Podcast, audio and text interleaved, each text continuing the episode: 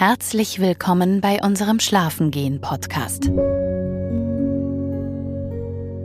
Dieser Podcast wird präsentiert von Lioran, der Passionsblume, und wird gesprochen von Inka Lioba Bretschneider. Du kannst es dir jetzt bequem machen. Sonst gibt es für dich hier nichts zu tun oder zu erreichen. Vielleicht schläfst du ein oder aber hast einfach eine entspannte Zeit. In jedem Fall wünschen wir dir eine gute und erholsame Nacht. Mit meiner langjährigen Freundin, die ich bereits vor über 20 Jahren in der heimischen Dorfdisco kennengelernt habe, blickte ich bereits auf viele tolle Urlaube zurück. London, Mallorca, New York, unvergessliche Erlebnisse und Erinnerungen sind über die Jahre zusammengekommen. Deshalb war ich zunächst leicht verwundert, als ich den nächsten Vorschlag für eine gemeinsame Reise von ihr hörte. Mombasa. Mombasa? Wo liegt das denn genau? Ich musste tatsächlich erst mal kurz im Internet nachschauen. In Kenia, im Osten Afrikas, etwa acht Flugstunden entfernt von Frankfurt. Die zweitgrößte Stadt des Landes nach Nairobi befindet sich auf einer Halbinsel und stellt einen wichtigen Hafen in dieser Region dar. Kaffeehandel und Tourismus sind eine der Haupteinnahmequellen. Nach den Bildern im Internet zufolge schien dieses Ziel zunächst einmal alles zu haben, was ich mir unter einem attraktiven Flecken Erde vorstellen konnte. Strand, Palmen, Meer. Je länger ich über diesen Ort recherchierte, desto stärker wuchs mein Fernweh. Und aus Worten wurden Taten. Tatsächlich wurden schnell passende Flüge und eine Unterkunft für eine Woche gefunden. Somit stand dem Abenteuer meiner ersten Kenia-Reise nichts mehr im Wege. Ich hatte trotz meiner Recherchen noch immer keine genaue Vorstellung, was mich genau dort erwarten würde, aber ich freute mich darauf, meinen Horizont erweitern zu können. Die Tage bis zur großen Reise dehnten sich zwar durch Spannung und Vorfreude bis ins Unermessliche, aber dann ging alles doch sehr schnell, und kaum, dass ich mich versah, fand ich mich am Flughafen auf einen mir bis dato völlig unbekannten Kontinent wieder. Es war warm, sehr warm. Zudem spürte ich unmittelbar die feuchtwarme Luft und die Klimaveränderung. Klar, denn der Äquator war um einiges näher als in meiner Heimat.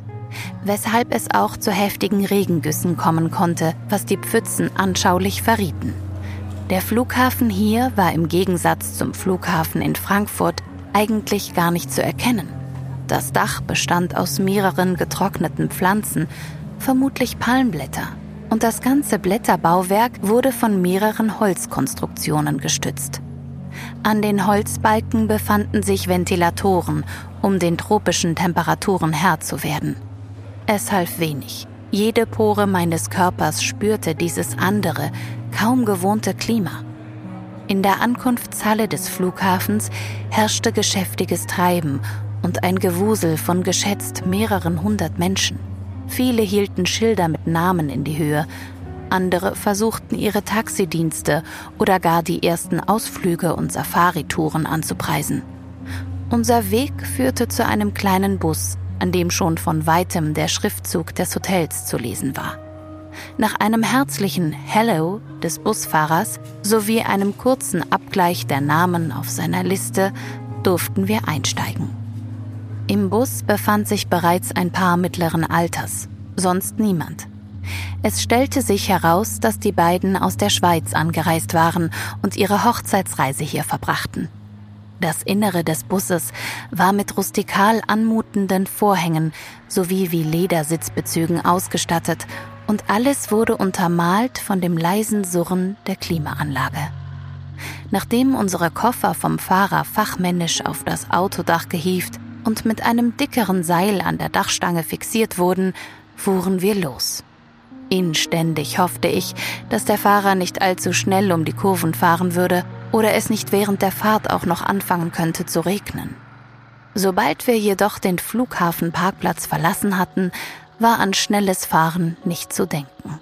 Das zähe Gemisch aus hupenden Autos, Bussen, laut dröhnenden Mopeds, schreienden Menschen und verschiedene Tiere, die teilweise auch als Transportmittel genutzt wurden, machte nur eine langsame Geschwindigkeit möglich.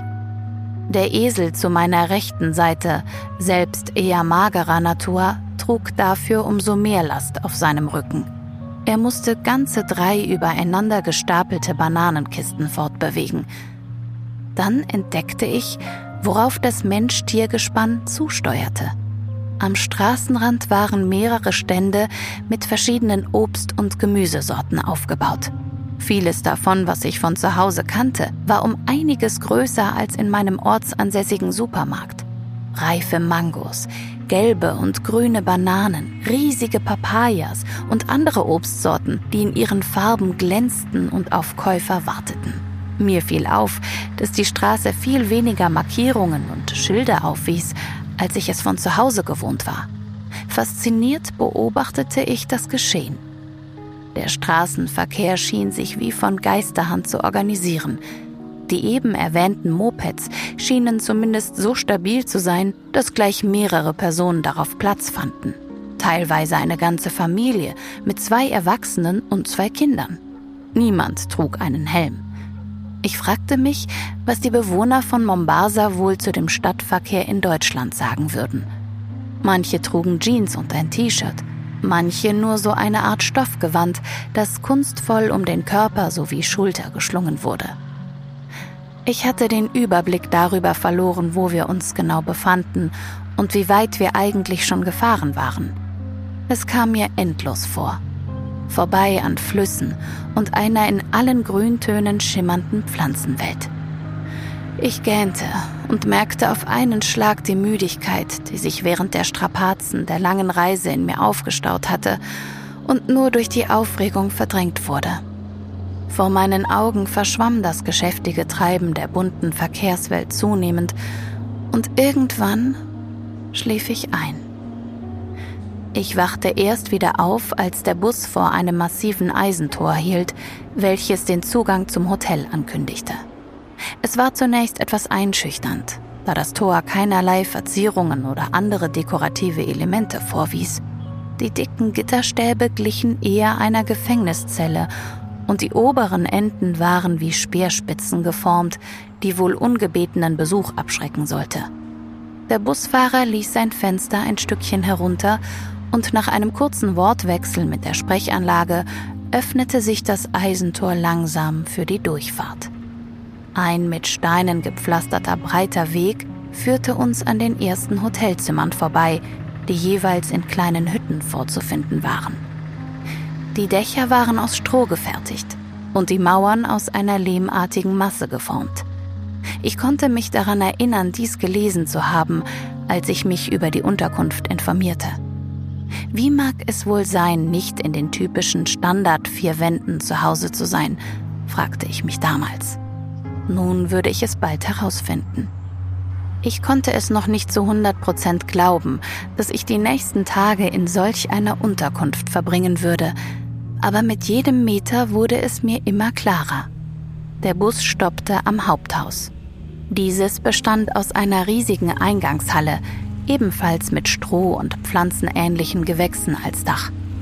In der Mitte befand sich ein prachtvoller Brunnen aus goldenen Elementen, der das Wasser langsam plätschernd in Bewegung setzte, bevor es von einer ebenso dekorativen Schale am Boden wieder aufgefangen wurde. Neben der Rezeption standen Tische mit Stühlen. Mehrere Aufsteller präsentierten die verschiedenen Ausflüge, die man hier buchen konnte, Außerdem verwies ein Schild auf die Möglichkeit, Geld zu wechseln. Mein Blick schweifte weiter umher und ich entdeckte an den Decken riesige Ventilatoren, für dessen Anwesenheit ich sehr dankbar war, denn der kurze Weg vom Bus zur Rezeption war schon wieder eine schweißtreibende und kraftraubende Angelegenheit gewesen. Als ob jemand meine Gedanken gelesen hätte, warteten bereits am Empfangstresen die ersten Angestellten mit einem orangefarbenen Getränk auf dem Tablett auf unsere Ankunft. Das Getränk versprach kühl zu sein, denn kondensiertes Wasser lief bereits am Glasrand herunter. Es schmeckte sehr erfrischend und fruchtig, als ob es frisch aus den Früchten hergestellt wurde. Eine freundliche Dame hieß uns sogleich willkommen. Nach der Klärung der Formalitäten erhielten wir auch schon unsere Zimmerschlüssel und eine Art Landkarte, auf der das Hotel und die Umgebung zur Orientierung abgebildet waren. Mein Blick fiel sofort auf die blaue Fläche, die mit Wellen gekennzeichnet war. Das Meer. Es konnte also nicht weit sein. Eine gelbe Fläche davor symbolisierte den Strand, der sich direkt an das Hotel erschloss. Ich konnte es kaum erwarten, alles zu erkunden. Doch zunächst war ich auf mein Zimmer gespannt. Mittlerweile hatten weitere Angestellte unsere Koffer bereits vom Dach des Busses gehoben und wundersamerweise hatten auch alle Gepäckstücke die Fahrt gut überstanden. Da sich das Hotelzimmer meiner Freundin rechts vom Haupthaus befand und meines links, trennten sich unsere Wege erst einmal hier. Sie verabschiedete sich mit den Worten, gleich das Bett in Anspruch nehmen zu wollen, da ihr die Augen schon beim Stehen halb zufielen. Mir wurde ein Zimmer zugewiesen, welches durch einen schmalen Weg erreicht werden konnte. Dieser führte durch eine erholsame Grünanlage. Der Weg wurde durch lichtgebende Laternen gesäumt, die bereits in der einsetzenden Dämmerung ihren Dienst taten. Ich schritt weiter den Weg entlang und bemerkte ein mir unbekanntes leichtes Zirpen von Insekten, welches ich als sehr angenehm empfand. Ich wollte gerade meinen Zimmerschlüssel umdrehen, als sich einer meiner Nachbarn für die nächsten Tage zum ersten Mal vorstellte. Ein kleines Äffchen schaute mich neugierig vom Boden aus an. Es machte keine Anstalten zu fliehen, war wohl fremden Besuch gewohnt. Ich überlegte, ob eine schleichende Flucht die richtige Option für mich sei, und ich drehte den Schlüssel vorsichtig um, öffnete die Tür und ging langsam mit meinem Koffer in das Zimmer. Langsam mit einem halben Auge das Tier fixierend, verschwand ich schließlich ganz in meinem neuen Zuhause. Darin hieß mich ein großzügiger Obstteller willkommen. Ich schnappte mir direkt ein Stück Obst, setzte mich dazu auf das große Bett, welches den Mittelpunkt des Raumes darstellte und von einem weißen, engmaschigen Moskitonetz umgeben wurde, das in der Decke seinen Ursprung fand. Auch wenn der Zweck vielleicht eher praktisch war, so verlieh das Moskitonetz dem Raum sofort etwas Romantisches und Märchenhaftes. Ich fühlte mich auf Anhieb wohl und geborgen. An den Wänden hingen kunstvoll geschnitzte Bilder aus Holz, die den Alltag der Menschen des Landes abbildeten. Das Badezimmer war aus Stein und bot jede Annehmlichkeit, die man von einem Hotel erwartete. Eine kleine Ecke wurde mit einem Wasserkocher, verschiedenen Geschirr- und Besteckteilen sowie Trinkgefäße zu einer Küche umfunktioniert. Jedoch konnte ich mir nur schwer vorstellen, wie man bei diesen Temperaturen auch noch ein warmes Getränk genießen konnte aber den lokalen Räubuschtee, der ebenfalls zur Ausstattung gehörte, wollte ich in den kommenden Tagen auf jeden Fall trotzdem ausprobieren. Vom Bett aus hatte ich einen freien Blick durch zwei große Glastüren, die zu einem kleinen angrenzenden Balkon führten. Da dieser außer einem kleinen Fenster im Badbereich die einzige natürliche Lichtquelle darstellte, war es im hinteren Teil des Zimmers fast schon dunkel und schummrig. Beim Einchecken wurden wir bereits darauf hingewiesen, dass eine offenstehende Balkontür bei Affen außerhalb des Balkons und einem Obstteller innerhalb des Zimmers keine gute Idee sei. Im Laufe meines Aufenthaltes bemerkte ich, dass es mehr von diesen Tierchen gab, als ich zunächst angenommen hatte, und sie gerne auch mal in der Gruppe zusammen auftraten. Ein bisschen beunruhigte mich das, denn es waren äußerst schnelle und kluge Zeitgenossen. Essensreste auf den Tellern im Außenbereich des Restaurants waren vor ihnen nicht sicher und jedes Cocktailglas am Pool wurde nochmals nach übrig gebliebenen Obststücken abgesucht. Nun war ich neugierig und wollte nun wissen, welcher Anblick mich von meinem Balkon aus erwartete. Es war überwältigend. Zuerst blickte ich auf das satte Grün des Rasens. In etwas Entfernung sah ich dann eine Steinmauer, welche die Hotelanlage vom Strand trennte. Danach folgte die unglaubliche Weite des blauen Ozeans. Ich war beeindruckt und atmete tief durch. Ich versuchte diesen Anblick in mich aufzusaugen. Nun war ich mir sicher, ich war definitiv zu 100 Prozent angekommen. Ich beschloss näher an das Geschehen zu kommen und noch einmal mein Zimmer zu verlassen, Jedoch tat ich das nicht, ohne die festen, geschlossenen Turnschuhe gegen offene und leichte Flipflops zu tauschen. Welch ein befreiendes und entspannendes Gefühl. Draußen schlenderte ich zunächst am Pool vorbei. Mehrere Liegen aus Holz mit einer Art Matratze säumten den Weg und auf einigen waren Handtücher ausgebreitet. Ich überlegte, mich darin etwas von der Abendhitze abzukühlen. Der Pool wirkte frisch und die angrenzenden Palmen spendeten ihren Schatten. Ich entschied mich dann aber doch dagegen, denn ich hörte das Meer bereits rauschen. Meinen Hotelplan hatte ich vorsichtshalber in meine Hosentasche gesteckt, damit ich mich nicht verirren konnte.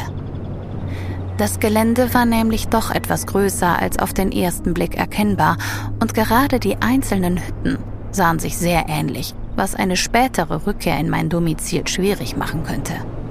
Der Weg führte mich direkt vom Pool aus auf große Steinplatten, die im Rasen platziert waren, zum nicht weit entfernten Strand. Ich ging weiter und meine Füße fühlten sofort eine körperdurchflutende Wärme, als sie mit dem feinen weißen Sand in Berührung kamen. Trotz der tropischen Temperaturen war dies jedoch ein Moment, in dem ich fast Gänsehaut bekam. Der Moment, als die kleinen Körner meine Zehen begruben, Einfach fantastisch. Ein zaghafter Wind streifte meine Haare und meine Haut. Das Wasser war kaum noch zu sehen. Es herrschte Ebbe. Kleinere Äste, Algen und Muscheln kamen zum Vorschein, die das Meer zurückgelassen hatte. Ich setzte mich in den Sand und spähte in die Weite, um etwas zu entspannen. Ich genoss den Anblick des Wassers und des rötlichen Abendhimmels. Währenddessen beobachtete ich das entspannte Treiben der Menschen am Strand. Dort versuchten einheimische Obst- und selbstgemachte Holzschnitzereien an die Touristen zu verkaufen. Eine Frau lehnte sich an einen etwas größeren Stein und versuchte ihre Waren anzupreisen, die sie auf einem bunten Laken im Sand ausgebreitet hatte. Um sie herum standen einige Kaufwillige und ich konnte hören, wie um den Preis gefeilscht wurde. Ein paar Geldscheine wurden gezogen und die Ware wechselte ihren Besitzer. Ich hätte noch stundenlang in dieser Position verharren können, doch langsam bekam ich Hunger. Ich wollte herausfinden, was es außer leckeren Früchten in der Hotelanlage noch zu essen gab. Also ging ich zurück und suchte das Hotelrestaurant direkt am Pool auf. Es war wohl noch zu früh für die Hauptspeisezeit, denn nur einige wenige Tische waren bereits mit Gästen besetzt. Deshalb wurde ich auch ohne zu warten von einem Kellner in einer hellen uniformartigen Jacke begrüßt und zu einem Tisch im Inneren gebracht. An den Wänden hingen ebenfalls, wie in meinem Zimmer, Holzschnitzereien lokaler Kunsthandwerker.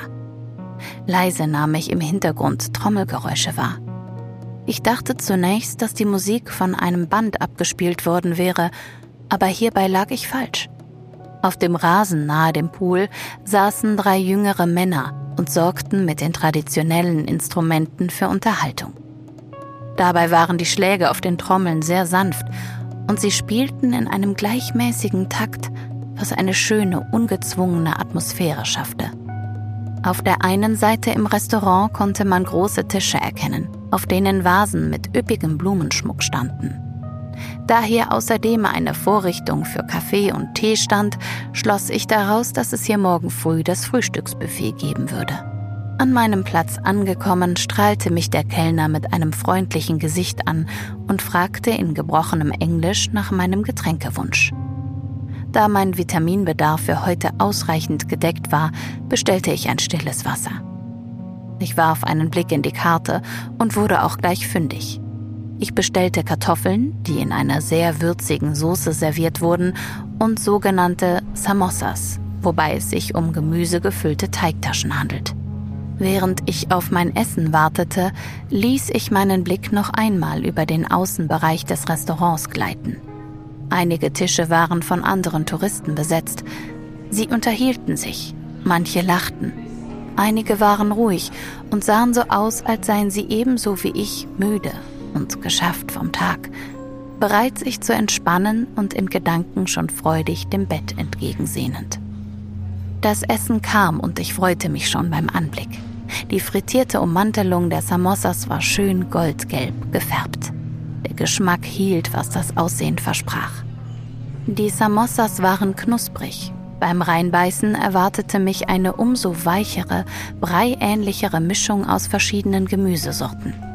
Es war sehr gut gewürzt und schmeckte irgendwie vielschichtig. Ich war sehr zufrieden mit meiner Wahl. Auch die Kartoffeln mit Soße waren ein Genuss. Ich mochte die besondere geschmackliche Vielfalt, die durch die wunderbaren Gewürze entstand.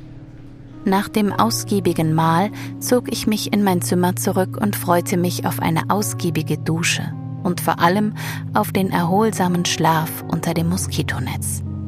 Das kühle Wasser war eine Wohltat und ich genoss jeden Tropfen auf meiner Haut.